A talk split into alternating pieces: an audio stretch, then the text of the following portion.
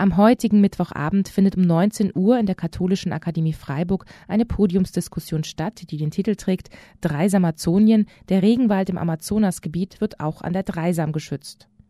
Unter den geladenen Gästen findet sich unter anderem Thomas Brose, Geschäftsführer des Klimabündnis Europäischer Gemeinden, dem auch die Stadt Freiburg angehört. Im Einsatz von erneuerbaren Energien oder in der Einsparung von CO2-Emissionen gibt sich Freiburg ja gerne als Green City aus – doch andere Städte sind schon längst einen Schritt weiter. So kooperiert die Stadt München schon seit einigen Jahren mit der indigenen Gemeinschaft der Aschaninka im peruanischen Regenwald und leistet damit auch einen wichtigen Beitrag zum Klimaschutz. Im Interview fragten wir Thomas Brose nach den Zielen und Hintergründen des Klimabündnisses. Das Klimabündnis gibt es seit 1990, beziehungsweise in den Zeitraum wurde es gegründet äh, und ist ein Städtenetzwerk. Also wir sind formell ein Verein, bei dem aber nicht einzelne Personen Mitglieder sind, sondern eben Städte, Kommunen, Gebietskörperschaften, Regionen, Bundesländer, die sich vor allem eben zur Reduktion ihrer Emissionen auf lokaler Ebene verpflichten.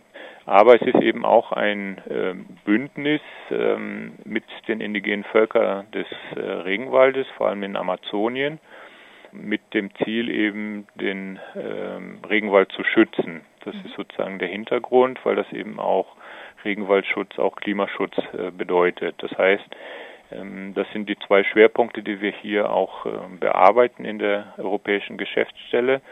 Das eine die Zusammenarbeit mit den Kommunen, die Mitglieder, die ihre Maßnahmen, ihre Aktionen vor Ort äh, durchführen, um ihre Emissionen zu reduzieren und die Unterstützung der indigenen Organisationen. Vor allem äh, ist die Partnerorganisation da die COICA, das ist der Dachverband aller indigenen Organisationen aus dem Amazonasbereich. Die COICA ist eben Partner in diesem, in diesem, in dem Klimabündnis. Das heißt, das Verhältnis ist jetzt nicht ein Verhältnis so, äh, dass wir nur Projekte finanzieren, sondern die COICA ist eben Teil des Bündnisses. Ein Vertreter der Koika ist zum Beispiel auch im Vorstand des Klimabündnisses und hat da natürlich auch dann die Möglichkeit, äh, die Anliegen und die Themen der indigenen ähm, Völker dort äh, einzubringen. Vielleicht könnten Sie ein paar konkrete Beispiele nennen. Wie, wie kann das auf praktischer Ebene umgesetzt werden? Wie können denn Städte und Gemeinden ähm, die Ziele des Klimabündnisses umsetzen? Also die Kommunen haben verschiedene Handlungsfelder, Handlungsmöglichkeiten, also Bereiche, wo sie selber sozusagen das ähm, beeinflussen können, also zum Beispiel durch den Ausbau des öffentlichen Nahverkehrs, die die Möglichkeiten geben, dass mehr Menschen eben den Nahverkehr benutzen. Die Kommune kann auch äh, regulierend, äh, sage ich mal, äh, eingreifen, indem sie zum Beispiel bestimmte Gesetze oder Vorgaben gibt äh, für äh, Baumaßnahmen. Äh, berühmt geworden ist ja die sogenannte Solarsatzung in Marburg, wo Neubauten vorgeschrieben werden sollte, dass sie ähm, Photovoltaik stärker nutzen oder erneuerbare Energien insgesamt.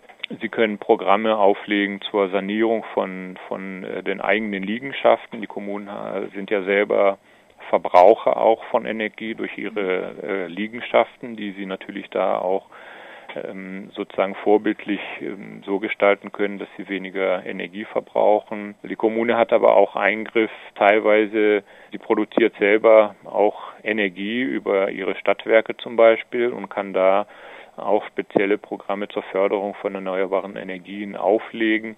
Also die Bandbreite der Handlungsmöglichkeiten ist sehr groß von konkreten Investitionsmaßnahmen, Infrastrukturprogrammen bis hin eben zur äh, Information und Sensibilisierung auch der Bevölkerung, weil es eben auch ganz wichtig ist, nicht nur einzelne Maßnahmen, Projekte umzusetzen, sondern auch die Bevölkerung nicht nur darüber zu informieren, sondern eben auch über den Nutzen und die Sinnhaftigkeit dieser Maßnahmen zu, zu informieren und sie eben auch damit die Akzeptanz für solche Maßnahmen auch zu steigern. Der zweite Schwerpunkt im Klimabündnis ist die direkte Zusammenarbeit mit indigenen Gemeinschaften im Amazonasgebiet. Inwieweit kann eine solche Kooperation zum Klimaschutz beitragen? Äh, wir verstehen eben auch die indigenen Völker äh, nicht nur als Leidtragende des äh, Klimawandels, zu dem sie eigentlich gar nicht beigetragen haben, sondern eben auch als wichtige Akteure zur, auch zur Unterstützung im Klimaschutz. Mhm. Denn die indigenen Gebiete, die Territorien der indigenen Völker sind oft die Gebiete, die noch, sage ich mal, in, intakten oder noch relativ geschützten Wald haben und damit auch ein wichtiger Garant dafür, dass ähm, äh, Kohlenstoff weiterhin auch im Wald gespeichert bleibt.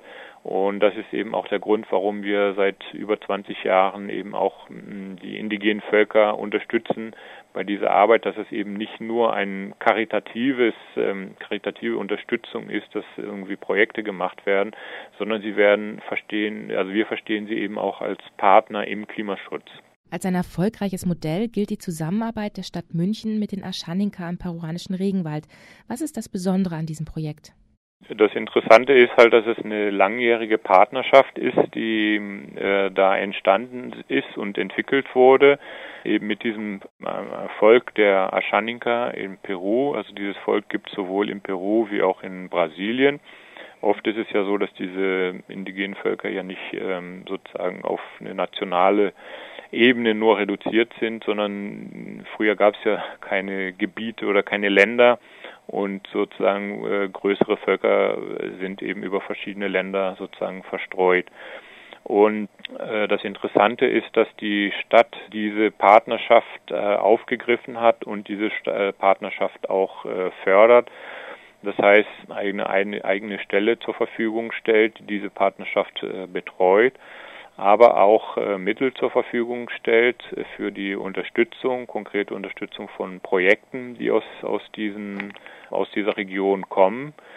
Und äh, aber auch auf einer anderen Ebene wird diese Partnerschaft gefördert, dass eben zum Beispiel Reisen also ähm, in die Region gemacht werden. Also ich glaube, der Herr Monatseder war schon ein oder zweimal dort in der Region selber und auch regelmäßig ähm, Vertreter die, der, dieser Aschaninka nach München eingeladen werden, wo sie eben dort dann auch in Schulen oder in öffentlichen Veranstaltungen ja, ihre Themen einbringen. Und diese Integration ähm, als auch Teil der Klimaschutzmaßnahmen der Stadt, äh, denke ich, ist das ein gelungenes Beispiel, wie man äh, eben eine solche Zusammenarbeit unterstützen und fördern kann.